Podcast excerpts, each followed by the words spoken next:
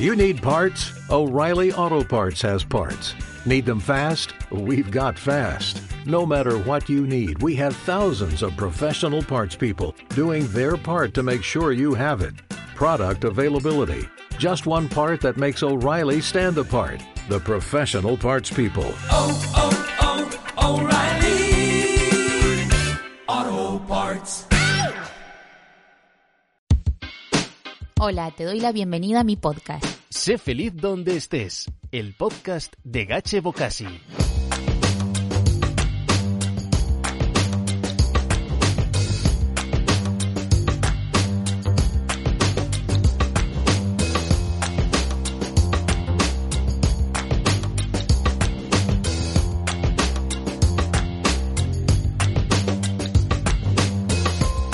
Bienvenidos a un nuevo capítulo de Sé feliz donde estés. Hoy te contaré un secreto, uno más. Y me acuerdo de una persona que hace poco se atrevió a verbalizar lo que muchos piensan y no dicen. ¿No te da miedo abrirte y contar tanto en tu podcast? Llámame inocente o inconsciente, pero creo que tú, que estás escuchándome, te mereces honestidad brutal. Ya bastante nos mienten o nos disfrazan las cosas, desde las noticias más serias hasta cualquier post de Instagram. Me perdí. Así el secreto. Terminaba de grabar el capítulo número 12 de este podcast, Mi vida como fotógrafa, y lo sentí. Ahí estaba, el terror del podcaster, del escritor, del creativo. ¿Y ahora cómo sigo? Me dije a mí misma aterrada. ¿De qué hablo en el próximo capítulo?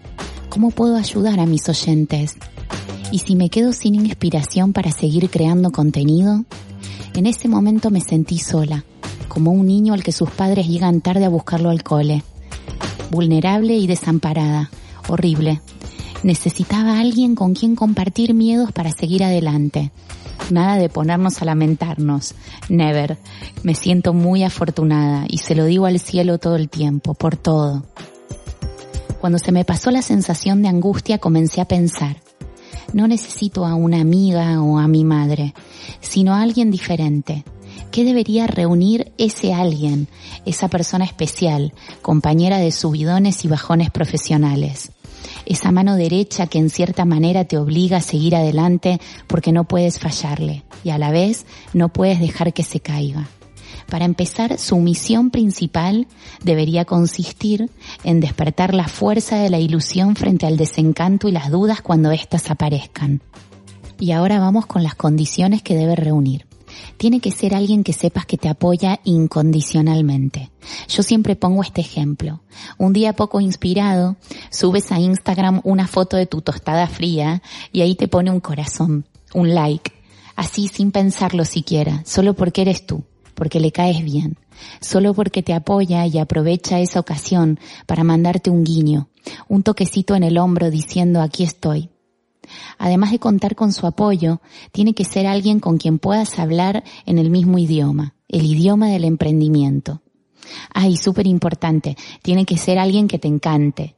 Al fin y al cabo es un poco como tu pareja, de trabajo, pero tiene que haber una admiración, un magnetismo, un algo. Y ese algo tiene que ser recíproco y mutuo. Ojo, no hablo de un socio, que siempre recuerdo una de las tantas frases sabias de mi padre que decía, el número ideal de socios es uno. Ala, sin anestesia, uno solito. Pero una cosa es un socio y otra es una persona que nos acompañe y a quien podamos acompañar durante el camino del emprendimiento. Así que como la soledad me estaba pesando, decidí llamar a dos emprendedores a los que admiro mucho para poder compartir experiencias y hablar sobre la soledad del emprendedor. Una de ellas es Elena Ferrer, diseñadora gráfica más conocida como Macy y sobre todo reconocida por hacerlo todo especialmente bonito. Pionera en formación en diseño gráfico para emprendedoras. Cofundadora del blog Kirei también es profesora de diseño en la escuela de la fotógrafa Jackie Rueda. Os invito a que le echéis un ojo a su trabajo. Y por si fuera poco, actualmente está empezando a montar un negocio de gestión de apartamentos turísticos bien decorados. Casi nada. Y Miguel Galguera, músico, diseñador sonoro, productor musical y creador de la increíble música de este podcast. Elena, empezamos contigo. ¿Cuál es la mejor y la peor cara del emprendimiento? Bueno, lo primero decir que yo no me siento emprendiendo como una opción, casi que es una manera natural de trabajar los diseñadores gráficos. O estamos en una agencia un estudio de diseño o estamos trabajando freelance. Entonces, más que nada yo he sido primero freelance, que es la persona que trabaja por libre. Y prácticamente no, no, no había ni siquiera una decisión, era como lo natural, porque yo me vine a vivir a un sitio lejos de la ciudad y que es que es la única forma que tenía de trabajar y la que tenían todos mis colegas en general. Entonces he sido, bueno, siendo que he sido toda la proactiva, he, hecho cursos, he estado muy atenta, he trabajado un montón, pues en algún momento la cosa no ha ido bien. Entonces ese momento ha sido un momento duro, porque tenía que adaptarme al mercado. Concretamente con el diseño gráfico, pues el mercado ha pasado del diseño, de la necesidad de aprender diseño gráfico, las emprendedoras, que será mi público, pues de repente desapareció o se quedó muy pequeñito. Y bueno, fue duro porque yo a pesar de haber hecho todos mis deberes muy bien y haber hecho un montón de cosas, resulta que es que era un cambio en el mercado y yo me tenía que adaptar. Y me di cuenta que no me quería adaptar o que no quería buscar eh, la manera de trabajar en así porque veía que dependía de, bueno, pues de, de cosas tipo tendencias, como ahora el marketing tiene mucha fuerza, el diseño queda en segundo plano, cosas bastante lógicas que me parecían bien, yo incluso estaba de acuerdo. Entonces no podía, duro era pues que no había esfuerzo que yo, yo pensaba, ¿eh? no hay esfuerzo que yo haga que merezca la pena ahora mismo, ¿sabes? Para atraer este público, porque este público no le interesa aprender diseño gráfico. O sea, mis emprendedoras que antes aprendían diseño gráfico ya no lo necesitan luego, entonces tengo que cambiar mucho. Eso fue lo duro. Lo bueno fue, eh, bueno, pues que es que es mi manera de, de vivir y mi manera de trabajar. Casi que no puedo concebir pensar en trabajar eh, o pensar qué quiero hacer, si no es lo que a mí se me ocurra que quiero hacer o lo que yo decida que tengo que hacer, según mis exigencias o mis objetivos. El hecho de trabajar para otra persona, en mi caso, es tan impensable, no se me ocurre, y que, que, que esa libertad, pues que ya forma parte de mi, de, de mi manera de trabajar y la siento como una cosa muy natural. O sea, puedo estar sufriendo que también estoy disfrutando. Esto es lo del emprendimiento más un modo de vida, pero ya digo que más que nada porque yo ya lo traía puesto desde que era freelance. Entonces es mi manera de interpretar, mi manera de ganarme la vida es el emprendimiento sin darle más vueltas. Tiene lo bueno y lo malo de la vida misma. Muchas gracias, Elena. Muy de acuerdo cuando dices lo bueno y lo malo de la vida misma. ¿Y qué me dices del momento cuando comenzaste y los resultados no llegaban? ¿Tuviste dudas sobre tu proyecto? ¿Qué te motivó a continuar? Yo empecé y los resultados llegaron. ¿Por qué? Pues porque como fue muy natural, yo primero eh, tuve muchas clientas porque me conocían a través de Kirei y después pensé en un curso para ellas porque todo el rato les estaba resolviendo las mismas, las mismas mm, dudas. Entonces dije, voy a, voy a enseñarles. Primero tenía el público y luego creé el producto. Eso es perfecto. Eso es maravilloso. Eso fue la inconsciencia absoluta de haberlo hecho así. Y todo el mundo que en aquella época lo hicimos, mm, estábamos por hobby, creando una, una comunidad sin darnos cuenta y luego vendimos, nos salió fenomenal. Entonces yo lo hice al revés. Si hubiera empezado más tarde, entonces me hubiera encontrado con que quería vender algo y no tenía comunidad. Y entonces se hubiera dado lo que, lo que planteas. ¿Vale? Encontrarme con que los resultados no llegaban. Y sin embargo, lo que me, lo que me he encontrado es que ha pasado el tiempo no me, no me he podido adaptar porque estaba enseñando diseño a emprendedoras y las emprendedoras dejaron de tener el interés en el diseño, pero porque tenían que centrarse en otros aspectos del marketing. ¿Y qué pasó? Pues que el día que yo entendí, haciendo una encuesta, que las emprendedoras no tenían tiempo, simplemente, ese día, ese mismo día, ya no hice nada más. O sea, no, hacía un vídeo cada día en Macy Club. Pues ese día, ya al día siguiente no hice ningún, ningún vídeo. Porque en ese momento pensé, yo siempre pensaba, ¿cómo puedo mejorar? ¿Cómo puedo hacerlo más interesante? ¿Cómo puedo hacer? Ya me di cuenta que no tenía nada que ver con eso. Yo podía hacerlo lo más maravilloso de la tierra, que no iba a vender más. De hecho, mis clientes me consideraban muy bien.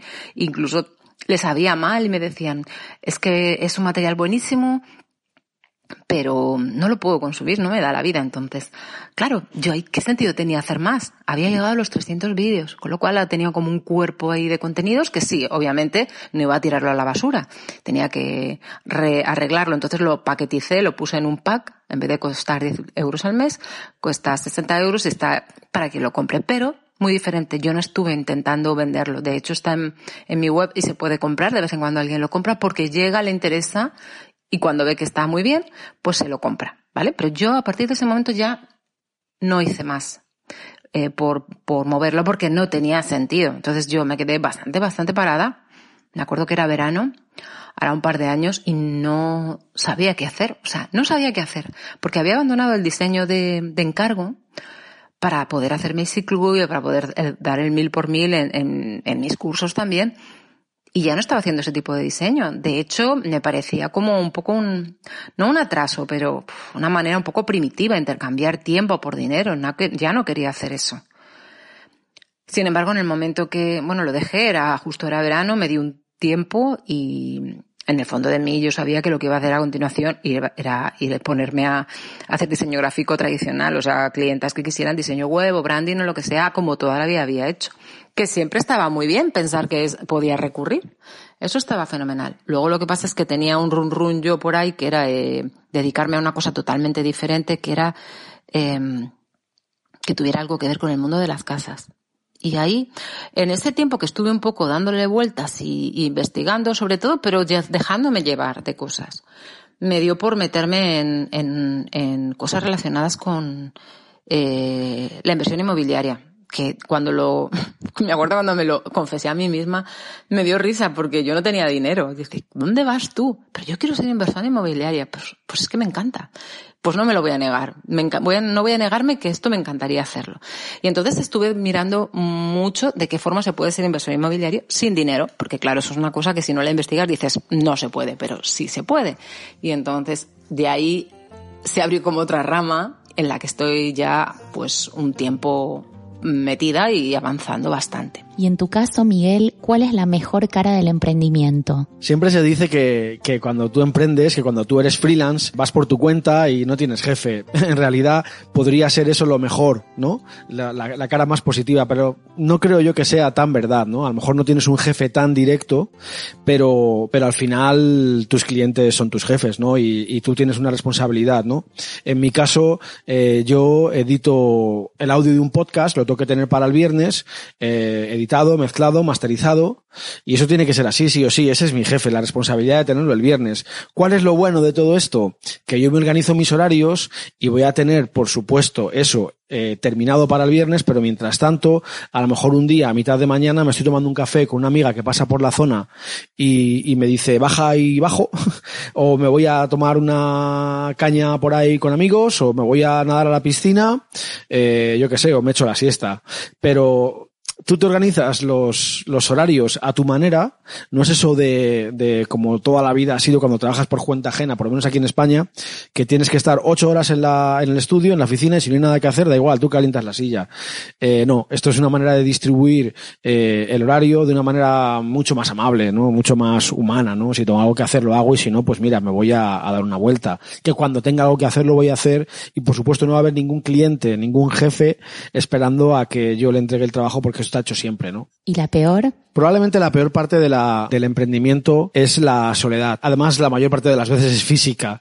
No es que te sientas solo mientras emprendes, sino es que estás solo, ¿no? Porque tú estás trabajando en el estudio, estás editando un audio, estás produciendo música, estás componiendo una canción y estás solo en el estudio. Pero bueno, dado que te puedes organizar nuevamente la parte positiva, ¿no? Dado que te puedes organizar eh, horarios, pues bueno, pues, pues eliges un momento en el que puedas tomarte algo con alguien o, o charlar o quedar a cenar y ya está, y así compensas el tiempo que estás solo en el estudio. Ha habido otras veces que, que, he trabajado por cuenta ajena y siempre que he trabajado por cuenta ajena, sin duda alguna, me quedo con esa parte positiva de trabajar con, con, compañeros y compañeras de trabajo de los que aprendes mucho a nivel personal y profesional. Eso sin duda es lo que más me gusta de trabajar por cuenta ajena en un entorno laboral. Pero bueno, ahora que estás por cuenta propia, pues eh, sí, la peor parte sea esa, pero siempre me quedo con la mejor parte, que como ya he dicho antes era organización de horarios, ¿no? Y compatibilizar tu vida profesional con tu vida personal de una manera formidable. Elena, ¿cómo afrontas tú la soledad del emprendedor? Yo normalmente intento seguir bastante mis ideas y no pienso en que tenga que venir nadie a validármelas, aunque eso me encantaría. Eh, me encantaría, me siento sola en el sentido de que me gustaría tener a alguien que, que me diga, qué buena idea, qué buena idea. Sin embargo, pues me lo digo yo. Digo, esto tiene que estar bien. Entonces, ese, ese apoyo real de poderle contar algo a alguien y que estuviera dentro del negocio, porque claro, sí que es verdad que las cosas las voy comentando a la gente que tengo cerca, a, a mi familia o a cualquier persona, a amigas que me conocen bien. Pero obviamente sí, a ver, no te van a llevar la contraria. La gente tiende a pensar que es buena idea porque tú se lo transmites con entusiasmo y a no ser que sea un poco, una cosa un poco rara, pues normalmente si te conocen y te ven entusiasmada, pues te van a, te van a decir que, ah, qué guay, qué buena idea. Pero yo echo en falta una visión crítica. Es decir, desde el punto de vista de cuánto dinero vas a gastar, cuánto dinero posiblemente vamos a, a ingresar, eh, qué posibilidades tienes de aguantar con lo que tienes, etcétera. Una visión crítica empresarial ¿sabes? Como tipo socio o tipo persona que está dentro, esa la he hecho muchísimo en falta. Porque cuando voy avanzando y se presentan las dificultades, pues eh, ese contrastar con el equipo, ¿vale?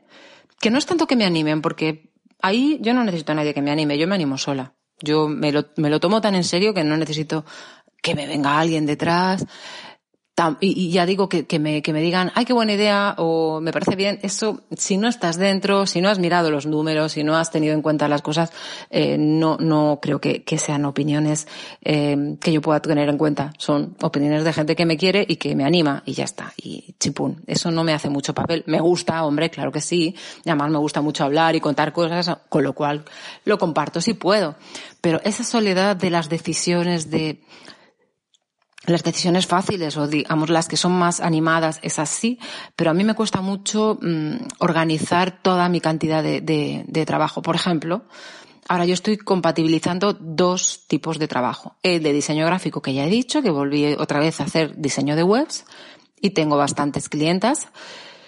Y como quiero que me cunda, pues las, las intento hacer una detrás de otra, pero al final se, digamos que es llevo varias a la vez. O sea, en principio empecé una tras otra, pero hay un momento en que los diseños web siempre se quedan en un pequeño stand-by, que es mientras se recopilan la información de las clientas y mientras yo paso a otro cliente.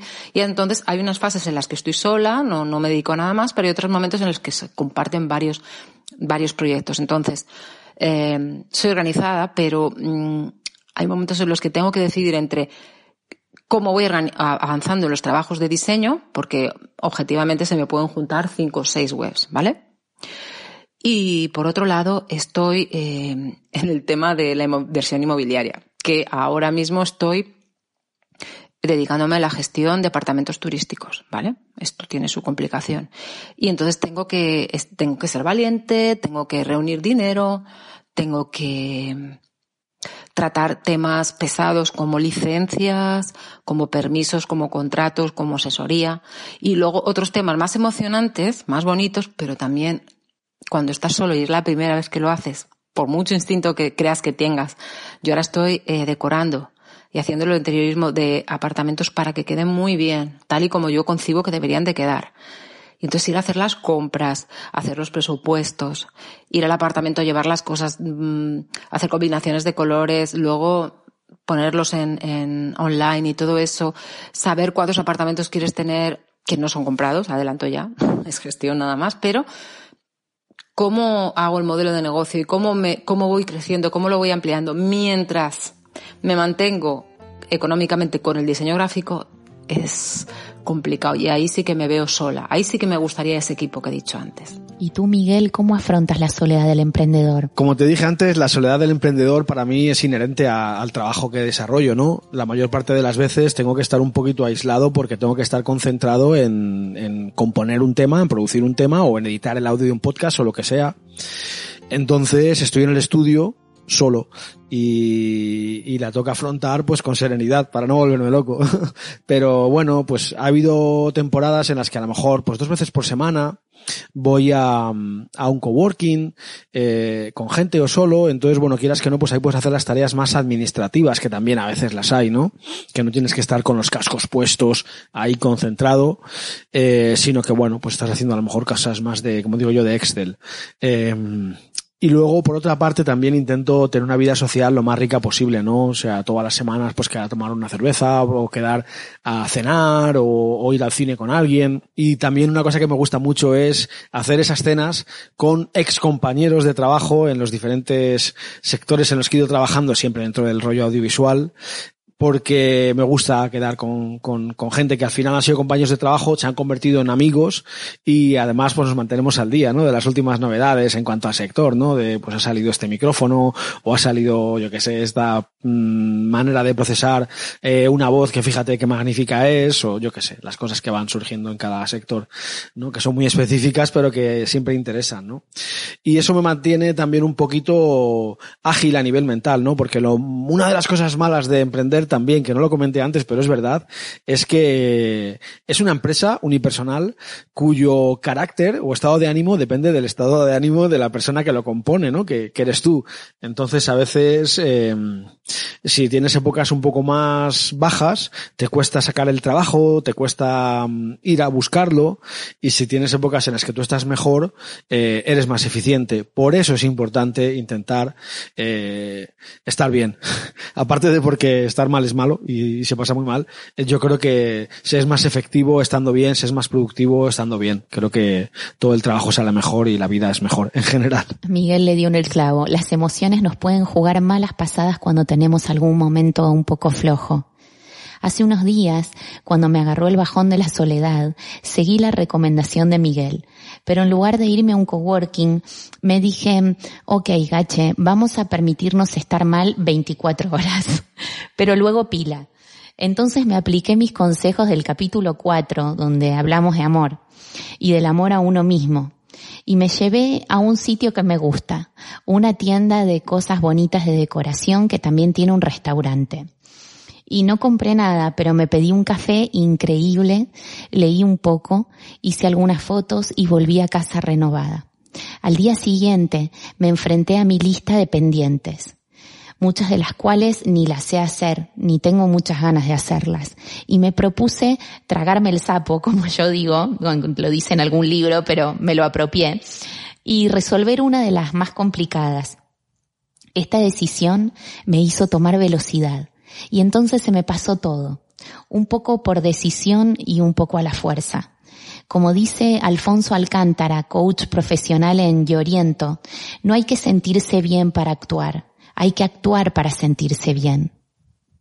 Con tu experiencia actual, ¿qué errores no cometerías a la hora de emprender? Sobre mi propio negocio, eh, digamos que es un proceso que entiendo que ha tenido los errores que no son errores, que son los, digamos que ha sido una trayectoria, un proceso que ha ido en paralelo en cómo iba evolucionando el mundo de, de las emprendedoras a las que yo servía haciendo diseño y no ha habido un error. Realmente por si acaso haberme dado cuenta un poco antes. Quizás eh, cuando me di cuenta de que no servía de nada, eh, el momento clave fue haber preguntado, aunque yo había preguntado muchas veces a mis, a mis clientas eh, sobre mis productos y tal, pero quizás, no sé, la pregunta clave fue ¿por qué no estás comprando esto, no? Y así como la respuesta podía haber sido más banal o más aleatoria, en este caso fue muy decisiva para darme cuenta que debía de parar. Pues quizás no haber estado en contacto al 100%, aunque la verdad es que yo creo que no sé cómo lo podría haber hecho para haberme dado cuenta. No sé, eso es un poco intuitivo. Lo que sí que es algo que, que, que me quedé un poquito en crisis cuando cerré, que no he cerrado nada, pero cuando decidí que no seguía por productos y servicios, ¿vale?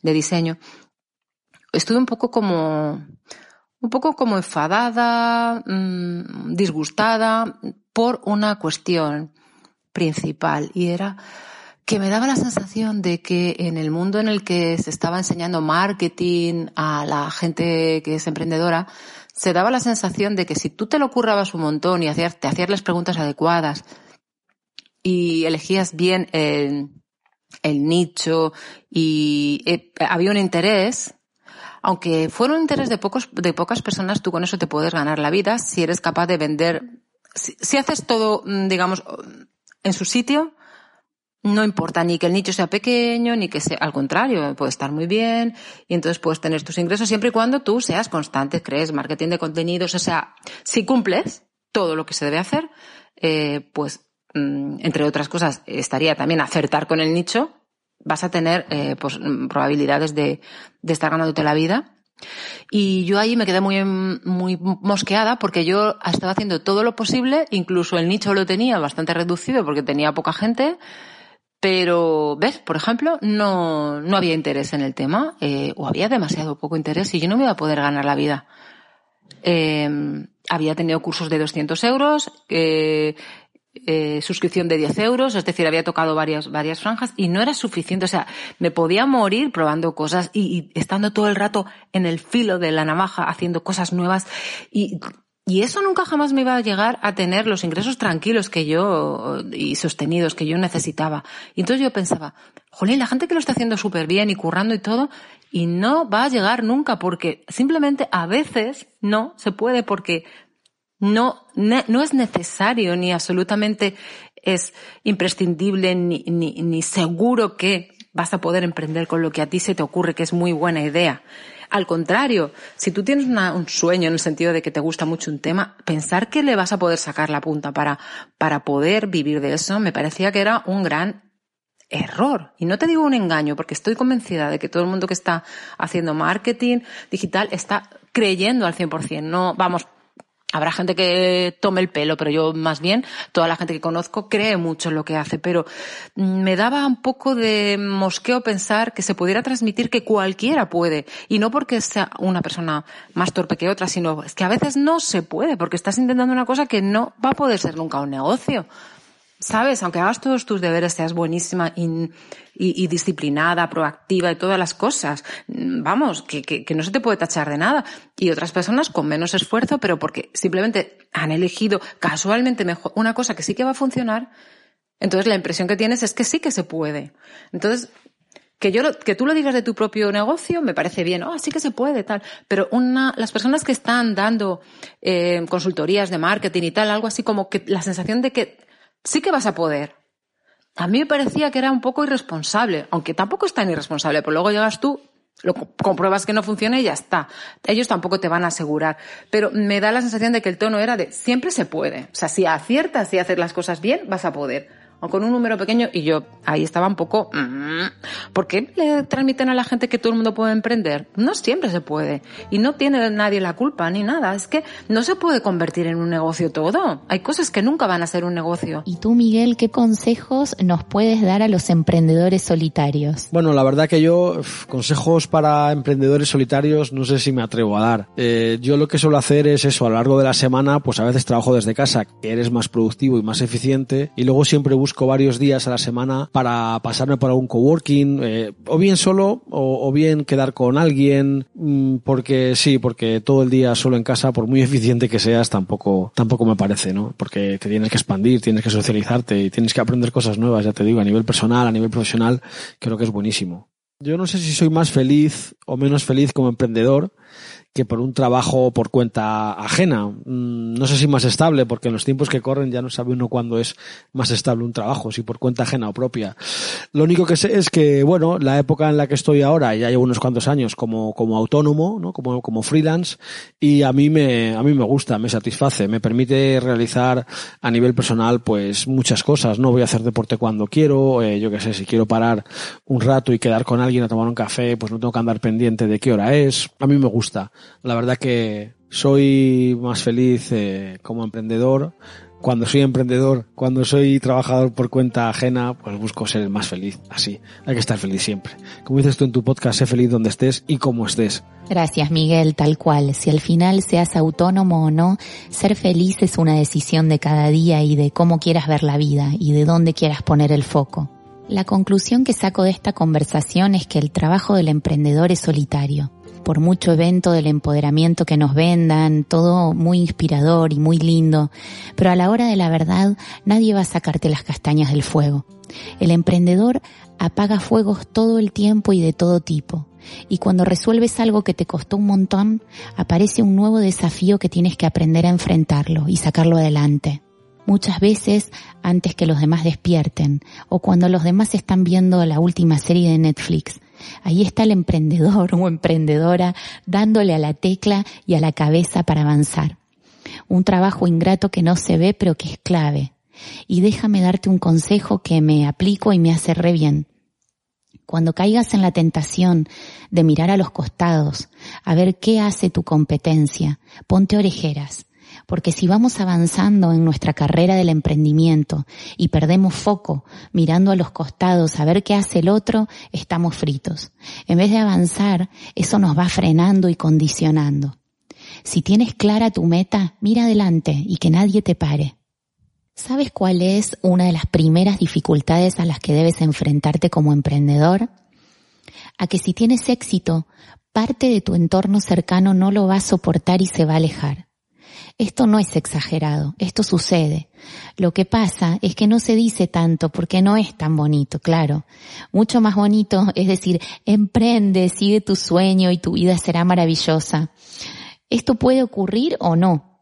Lo que va a ocurrir seguro es que habrá más o menos gente que mágicamente desaparecerá cuando comiences a destacar. Pero en su lugar conocerás nuevas personas que estén en tu misma frecuencia, con las que podrás vibrar. Felicidades. Si esto te ocurre es síntoma de que va genial. ¿Y por qué sucede esto? Porque hay personas que no soportan ver que alguien como ellos sea capaz de tener la valentía de salir a la cancha, sea capaz de reinventarse mil veces y buscar mejorar para materializar sus sueños. Y si buscas su aprobación y sus aplausos, ya puedes esperar sentado. Sin embargo, te sorprenderá que otros apoyos llegarán de la mano de personas de las que menos lo esperas y hasta de desconocidos que se convertirán en tu vitamina diaria para no desistir. ¿Y ahora qué?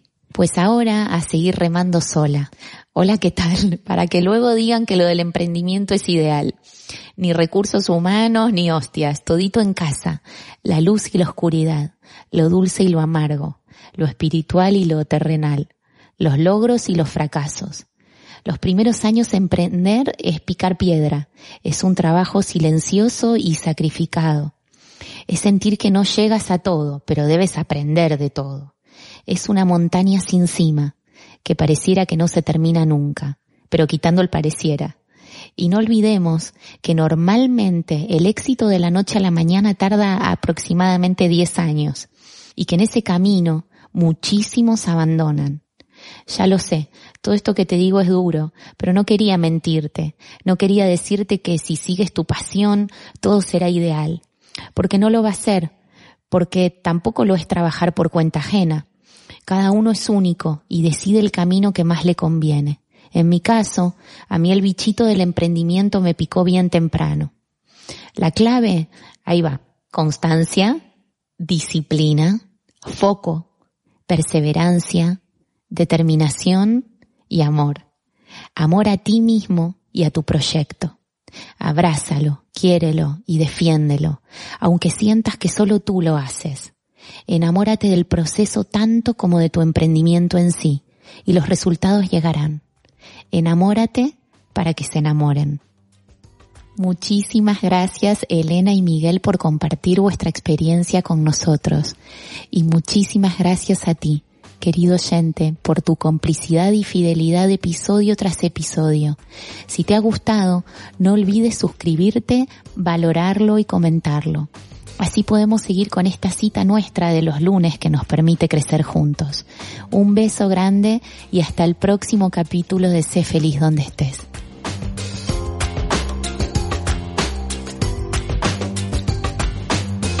Recuerda que puedes suscribirte a Sé feliz donde estés en Spotify, Evox, Apple Podcast, Google Podcast o tu plataforma de podcast favorita. Si te ha gustado lo que has escuchado, déjanos tu comentario o tus 5 estrellas para que podamos seguir creciendo. Y si quieres más material, puedes seguir a Gache en Instagram, arroba Gachebocasi, o entrar en nuestra página web sefelizdondeestés.com.